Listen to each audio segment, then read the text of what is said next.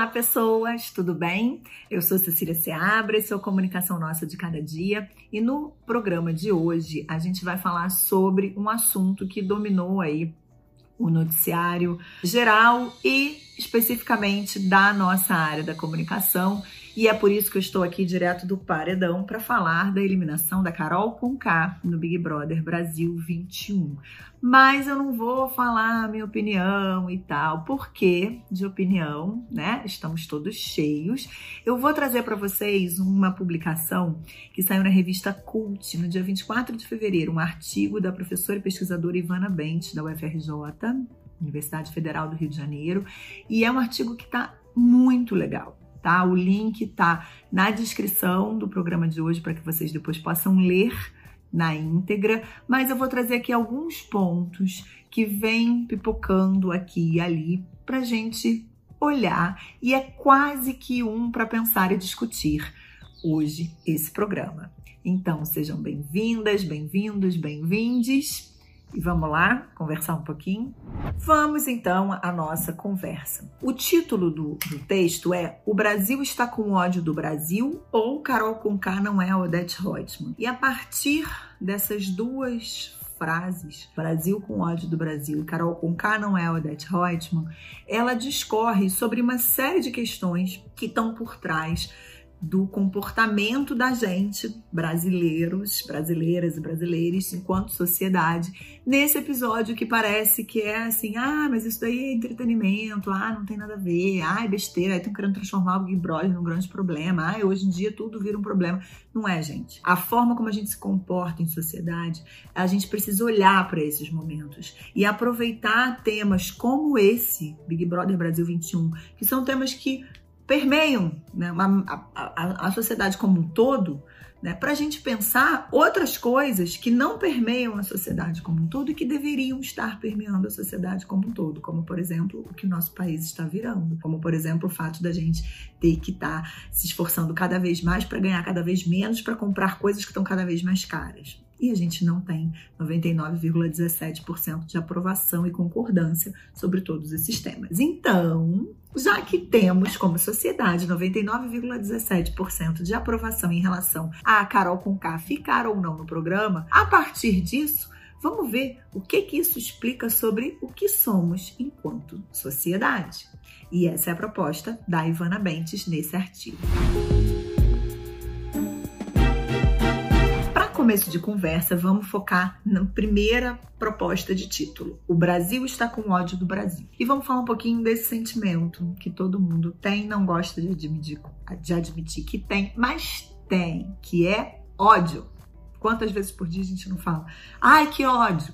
Temos ódio. Só que nesse caso, esse ódio do qual a gente está falando é um ódio bem mais complicado, porque ele é aquele ódio que é usado para mobilizar a nossa ação em prol de alguma coisa. E isso é feito há muito tempo, não é nada novidade. A questão toda é como que isso vai se entranhando sem a gente perceber no, no nosso comportamento do dia a dia. Como que isso mobiliza a gente nas redes sociais, por exemplo, para gerar engajamento e gerar o quê? Dinheiro para alguém que não somos nós. Como que isso é usado para mobilizar a nossa ação em prol de alguma coisa, por exemplo, manifestações, ódio, minha bandeira nunca será vermelha, vamos acabar com tudo, que tal, não sei o que, piriri, piriri. Todo mundo acredita, vai lá, age e acontece coisas bem diferentes do que era o proposto, certo? Ou não, né? Porque, enfim. Mas isso é papo para outra hora.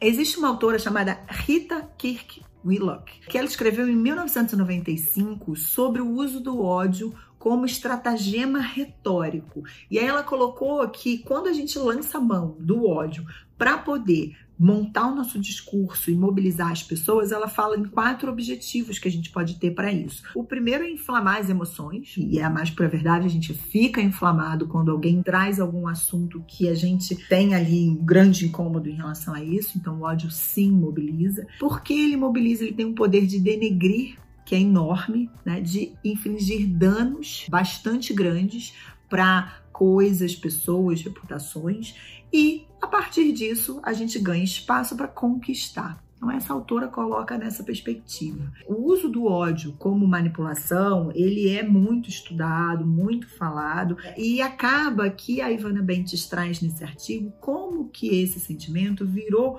um modulador das nossas relações. É como se a gente tivesse garrado no, né, no ódio para se relacionar em sociedade. É como se a gente tivesse não nós estamos. Né? Estamos tanto que não conseguimos mais conversar. A gente só briga, bate em boca e cancela as pessoas, porque a gente não tem nenhuma disposição de ouvir. Mas perdemos isso, né? Por quê? Porque estamos modulados pelo ódio. E a gente não percebe o quanto isso está entranhado no nosso dia a dia. Né? O quanto isso faz com que a gente fique horas no Twitter batendo boca, o quanto isso faz com que a gente não converse com quem é diferente da gente, o quanto a gente faz com que a gente brigue em família, o quanto a gente faz com que a gente use formas de comunicação violentas no nosso dia a dia, quando a gente poderia estar simplesmente conversando. E esse ódio, ele desperta uma intolerância muito grande. Uma intolerância ao que é diferente da gente. Então, se eu sou branquinha, privilegiada, agora louríssima, como vocês já perceberam que há algum tempo eu estou, eu acho que quem é preto e mais pobre e tem uma condição de vida diferente, quando conquista um direito que eu já tenho, né? Porque eu nasci trato privilegiado da sociedade, quando ele conquista esse direito, isso é um privilégio reverso, como se eu perdesse porque o outro ganha. E isso modula a nossa vida em sociedade. A gente começa a ser contra as coisas sem nem saber o que, que as coisas são de fato, sem nem refletir sobre as coisas, porque a gente não consegue dialogar. Se a gente dialogasse, a gente ia, ia ouvir alguém que pensa diferente do que a gente ia falar: olha, é, realmente, vou pensar melhor sobre isso, vou ver em que medida. Exemplo, cotas para negros nas universidades, negros e indígenas nas universidades, são um privilégio ou são alguma, algum direito adquirido porque existe uma condição estrutural na sociedade que precisa ser combatida. Depois de falar sobre o ódio, esse artigo traz um ponto que é fundamental da gente ficar atento, porque a gente é parte, a gente é uma pecinha nessa engrenagem que é a economia em torno do ódio. O ódio gera dinheiro. O ódio não é para é para mim, né? Nem provavelmente para você que está assistindo esse episódio, mas ele gera dinheiro. E a gente precisa entender que ele gera dinheiro para a gente saber quando que a gente vai topar e compactuar com isso e quando a gente não vai topar e não vai compactuar com isso. Porque enquanto a gente achar que ah, sou só eu, ah, não tem nada a ver, a gente vai continuar caminhando para esse lugar que a gente está caminhando, que a gente não sabe onde vai dar, mas a gente sabe que legal e confortável não é, porque já não está sendo hoje. Então a gente precisa realmente discutir em que medida a gente também não participa, valida e contribui para a economia do ódio, que é essa economia em torno da polarização, em torno desse posicionamento que a gente assume, né, de julgar o outro, dos juízes da vida alheia, né, do certo e do errado, do pode, do não pode, do confio, não confio, acredito ou não acredito, valido ou não valido e ponto. Não me venha querer discutir, porque essa palavra só faz parte do meu vocabulário se tiver como sinônimo briga e não diálogo. E o que eu, eu trago sempre nos episódios, né? Vocês percebem assim na forma de, de abordar a comunicação é a centralidade do diálogo para a comunicação. Se não tem diálogo, não tem comunicação, tem informação, tem transmissão de, de, de coisas, mas comunicação é dialógica. A gente precisa ter dois lados trocando percepções, senão a gente não consegue avançar. E todo esse contexto de ódio, economia do ódio, de polarização, ele serve a esses senhores, aos senhores da discórdia, né? Da discórdia como forma de controle e política, né? De quê? Da nossa vida cotidiana, da forma como a gente consegue existir nesse mundão das minhas deusas. E a, a, a Ivana Bentes também traz um ponto muito relevante nesse, nesse contexto, que é como os preconceitos né, e as, as as estruturas que dominam a nossa sociedade acabam prevalecendo e incitando também esse ódio. E ela traz o exemplo, obviamente, da Carol Conká, porque é o tema do artigo, falando sobre como a postura dela mais agressiva, né, uma mulher mais agressiva, independente, o feminismo dela, o tipo de obra dela, e paz, sem querer defender né? A autora não quer defender e eu também não, nós estamos discutindo essas questões, mas se a gente trocar a personagem por um personagem homem, talvez a gente visse como um grande líder, né? Talvez a gente visse ele como uma pessoa que ficou com essa postura mais agressiva diante da vida porque teve que lutar muito para conseguir o que tem. E eu da posição de mulher e do lugar que eu tenho de fala enquanto mulher, a gente sabe que isso acontece, né? Nas nossas micro-relações no dia a dia. Quantas vezes nós somos, temos que ouvir que não entendemos muito bem uma coisa e um homem fala a mesma coisa e ele é inteligente, ele é perspicaz e prestou muita atenção no que estava sendo dito. Quantas vezes nós não temos nossa fala interrompida? Quantas vezes nós não temos a percepção da nossa competência diminuída porque nós somos mulheres, né? A Carol Conká ainda é uma mulher negra periférica. Então ainda é bem mais puxado para o lado dela do que é para o meu, obviamente. Mas a Ivana Bentes traz isso para a gente também pensar e refletir nesse contexto de ódio, no quanto os nossos preconceitos estruturais na sociedade mesmo, né? E as estruturas que a gente tem que perpetuam esses preconceitos, eles entram como gasolina para cuspir nessa situação que já está por demais polarizada. Seguindo no, na apresentação desse texto para despertar em vocês a curiosidade de ler ele completamente, é, tem essa questão da lógica da exclusão e da cultura do cancelamento, né? E ela traz esses dois lados da cultura do cancelamento. Tem um lado que é bom sim, porque permite que a gente coloque determinados temas em pauta que eram até então impossíveis. Exemplo, o movimento Me Too, que permitiu que um monte de, de questões em relação ao assédio fossem tratadas lá e cá também, né, com denúncia de João de Deus, uma série de coisas. Existem é, os Sleeping Giants, por exemplo, que ela até cita no artigo, que é, tira, expõe né, para onde está indo o dinheiro das marcas nesses mecanismos malucos, meio obscuros né, da publicidade digital, para dizer, vem cá, marca, você sabia que o seu sua verba de publicidade está financiando o discurso de ódio, fake news etc. do lado de cá? E aí a marca toma a decisão se ela quer compactuar com isso né, assumir que ela compactua com isso ou ela quer tomar a sua responsabilidade e dizer, olha, não, eu não compactuo com isso, logo eu não quero que meu dinheiro vá para isso, né? Então assim, existe um lado bom, mas existe um outro lado absolutamente absurdo, que é a impossibilidade do aprendizado que vem do cancelamento. Né? Se eu falo alguma coisa aqui vocês não gostam e nunca mais me ouvem, vocês não só não me dão o direito de refletir sobre o meu erro e poder corrigi-lo, né? Como vocês talvez nunca saibam que eu corrigi, se porventura eu venha corrigir, porque eu vou perder o meu, meu espaço para me manifestar publicamente. Então, essa intolerância que se manifesta no cancelamento, né? essa, essa indisposição a ouvir e a dialogar sobre coisas que estão erradas, né? Porque estão erradas, a gente precisa conversar sobre elas, a gente precisa discutir e tomar atitudes sobre elas enquanto sociedade e não na física, porque na física a gente vai se isolando cada vez mais, vai montando as nossas bolhas cada vez mais iguais a gente mesmo e vai perdendo a nossa capacidade de ter empatia com o outro, de se colocar no lugar do outro. Esse ponto é fundamental para entrar no segundo momento do título do artigo, que é Carol com K, não é Odette Reutemann. Por quê? Porque Odette Reutemann é um personagem de novela. Ela não existe, ela não é real. A Carol com K é real. Ela tem uma vida, ela tem uma carreira, ela tem uma família, ela tem pessoas que gostam dela, pessoas que não gostam dela, ela precisa pagar boleto. Ah, então pensasse nisso antes de entrar no Big Brother e fazer um monte de atrocidade. Ok, sim, pensasse nisso realmente, tal. Entretanto, ela é um ser humano.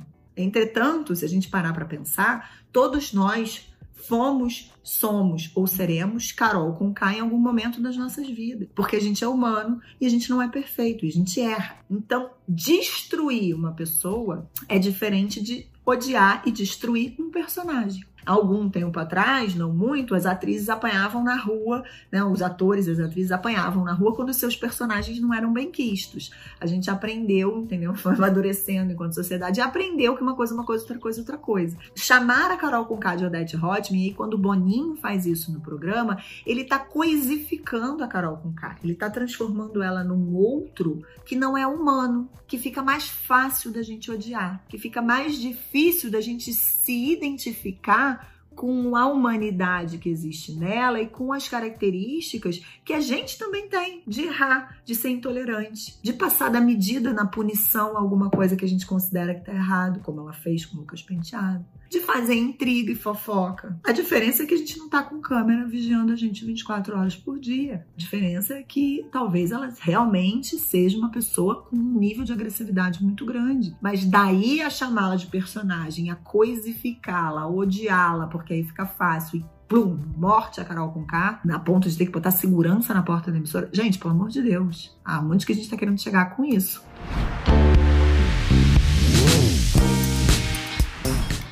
E aí, antes que eu me destempere também, igual a Carol com K. Brincadeiras à parte. Mas é exatamente chamar atenção para esse ponto que ela traz no artigo, que é, que é muito importante, que é por que, que a gente está aqui discutindo comunicação enquanto o Acre está com surto de dengue, uma situação horrorosa por conta do Covid debaixo d'água. Porque é o Acre, é lá longe. E a gente sente menos quando a coisa é afastada da gente. Isso é real. E a gente precisa entender que isso é uma premissa no nosso relacionamento. Né? A nossa capacidade de se identificar com o outro, ela aumenta na medida em que a gente se reconhece nesse outro. Então, quando a gente tira a humanidade do outro, a gente odeia o outro. E se o outro morrer, a gente não está preocupado. Isso é muito grave, porque vai diminuindo cada vez mais a nossa capacidade de se mobilizar para mudar as coisas que afetam pessoas que não são você. Então, na hora de discutir política pública, por exemplo, a gente não tá nem aí. Por quê? Porque eu não vou ter nada a ver com isso mesmo. Para que, que eu vou me importar com cota na universidade se eu não sou negra? Se eu não sou indígena? Né? E a gente começa a virar senhores e senhoras dos absurdos. Toda licença ao Paulo Gustavo, dono do personagem, mas é o que a gente se transforma no nosso dia a dia. Porque o que é do outro não me interessa. Só que o que é do outro também é nosso, porque somos todos uma única sociedade. Então, se a gente tem pessoas diferentes pensando juntas, a gente vai crescer como sociedade, a gente vai ter oportunidade de aprender coisas novas. Né? Se a gente consegue discutir os nossos problemas para além do gosto, não gosto, concordo não concordo, a gente consegue talvez resolver resolvê-los. Não os problemas em si, mas talvez olhar para a causa deles e ver que a gente precisa agir numa, numa, numa, direção diferente, canalizar toda essa nossa capacidade de mobilização, em vez de ser para eliminar a Carol com K, para impedir que coisas, atrocidades, coisas horrorosas, boiadas, absurdas, passem debaixo dos nossos olhos. É isso, titia fica tão agoniada quando vê essas coisas, porque é a mais pura verdade, né? A gente precisa muito, é urgente que a gente recupere a nossa capacidade de dialogar e de pensar em comunidade. Dá mais pra gente achar que da porta da minha casa para fora não me interessa, porque interessa sim. Nem que seja porque você vai sair na rua e a rua e a realidade vão gritar na tua cara. Em algum momento a gente vai voltar a poder circular livremente. E que mundo é esse, que Brasil é esse que a gente vai encontrar lá fora? E o último ponto que eu queria trazer para vocês é o que ela chama de lógica da exclusão no artigo, né? Que é a lógica do próprio Big Brother. Entra um monte de gente, essas pessoas vão sendo excluídas, canceladas, rejeitadas, só coisa legal, né?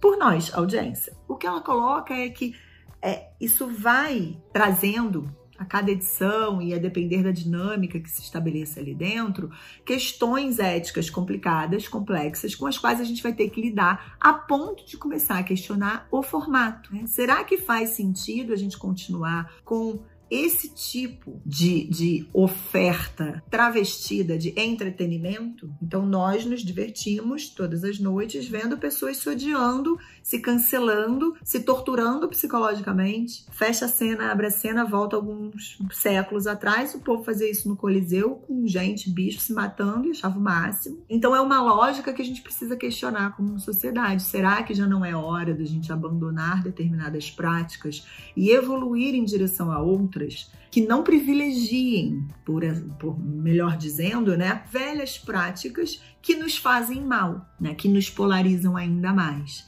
que fazem as pessoas comemorarem nas janelas das suas casas a exclusão de uma mulher que errou, errou, fez um monte de coisa horrorosa, fez um monte de coisa horrorosa. Ela tem que se retratar, ela tem que se retratar. A vida dela tem que acabar por causa disso? Não, gente, a vida dela não tem que acabar por causa disso, nem a carreira dela tem que acabar por causa disso. Ela precisa passar por um processo de aprendizado e vida que segue, né? E de preferência não repetir esse tipo de comportamento. Né? E quando a gente se vê incitado todo o tempo a agir para esse fim, será que não é hora da gente parar de ser incitado nessa, né, dessa forma? Será que não é hora da gente falar, vem cá, não dá mais, não quero mais isso. Eu, por exemplo, não consigo mais ficar horas no Twitter. Não consigo, porque me faz mal, é tóxico.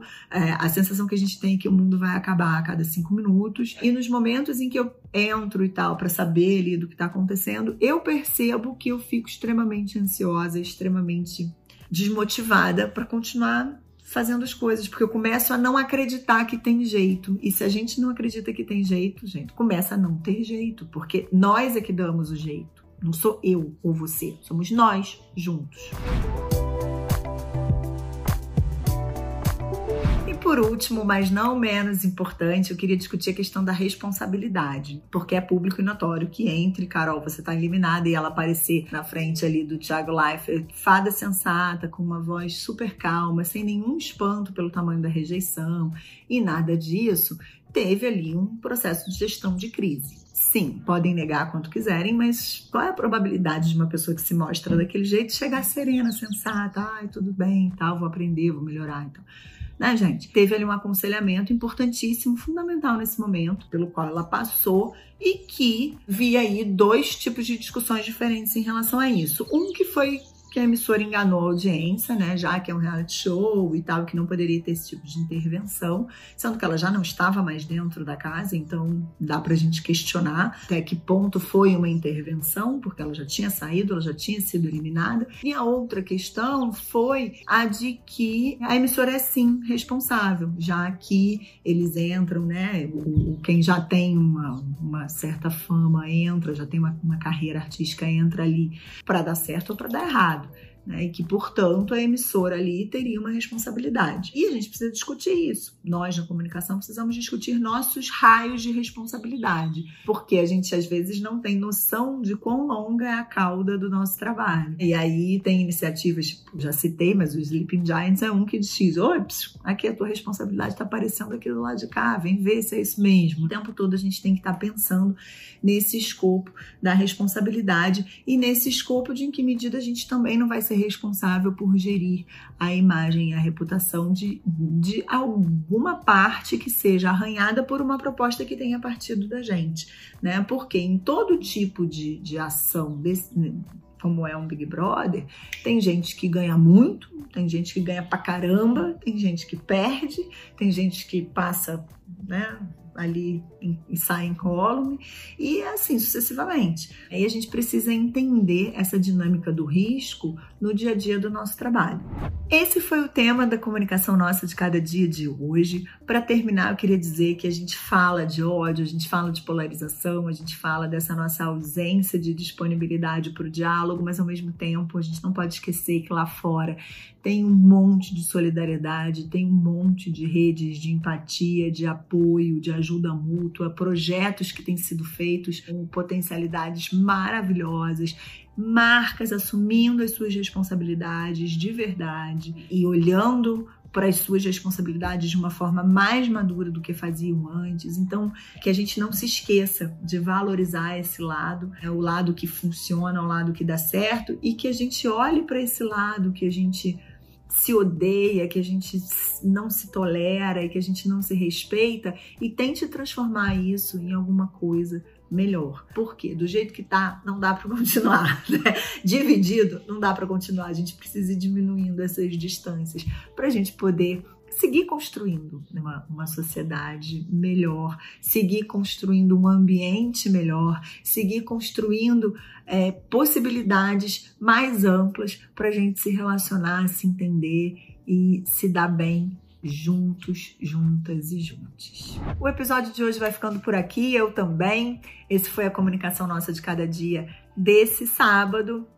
Você já sabe, mas não custa repetir que esse é um projeto independente meu, Cecília Seabra, está disponível no YouTube, está disponível nas principais agregadores de podcast e conta sempre com a edição do Theo Miranda. Dúvidas, críticas, sugestões, você pode me mandar deixando seu comentário no LinkedIn, no Instagram, nos comentários nas plataformas onde você estiver ouvindo ou me mandar um e-mail, se você for de e-mail, para olá@ceciliaseabra.com.br. Um abraço, fiquem bem, se cuidem e até a próxima semana.